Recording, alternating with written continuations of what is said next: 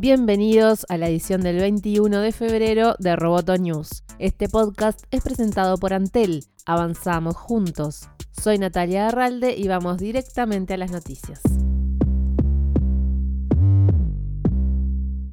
Samsung presentó su nueva gama de teléfonos inteligentes que incluye el Galaxy Fold, el esperado y exclusivo dispositivo con pantalla plegable. El celular funciona como teléfono cuando está doblado y como tablet cuando se despliega. Ejecuta tres aplicaciones a la vez y tiene seis cámaras. Con este anuncio, Samsung se adelantó a sus competidores Huawei, Xiaomi y LG, que ya han filtrado adelantos sobre sus propios teléfonos plegables. Pero este derroche de tecnología no es para cualquier bolsillo. El Galaxy Fold costará 1.980 dólares y se pondrá a la venta el 26 de abril.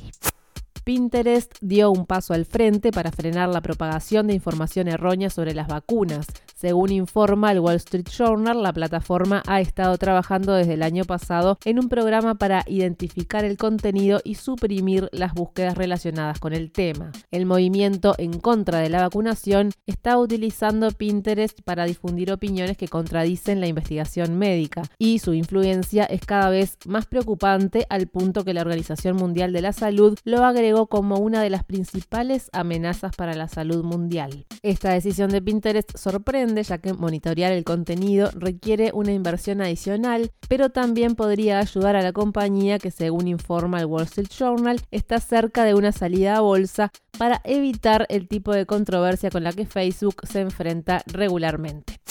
En Brasil comenzó a funcionar el servicio Citybus 2.0. Se trata de microbuses que se contratan a través de una app para transporte colectivo con tarifa flexible y según la distancia recorrida. La persona dice dónde está y cuál es su destino y el sistema crea una parada virtual donde el usuario debe esperar el vehículo. Este Uber colectivo que empezó a funcionar en la ciudad de Goiânia surge de una alianza de la empresa Vía con HP Transportes que es la compañía local de transporte público. De este modo, Goiânia es la primera ciudad de América Latina en tener el servicio que cuenta con una flota de camionetas Mercedes-Benz con capacidad para 14 pasajeros que pueden manejar hasta 3.500 viajes por día. Robotonews es parte de Dovcast. Te invitamos a seguirnos en www.amenazaroboto.com, arroba amenazaroboto y facebook.com barra amenazaroboto. Robotonews fue presentado por Antel.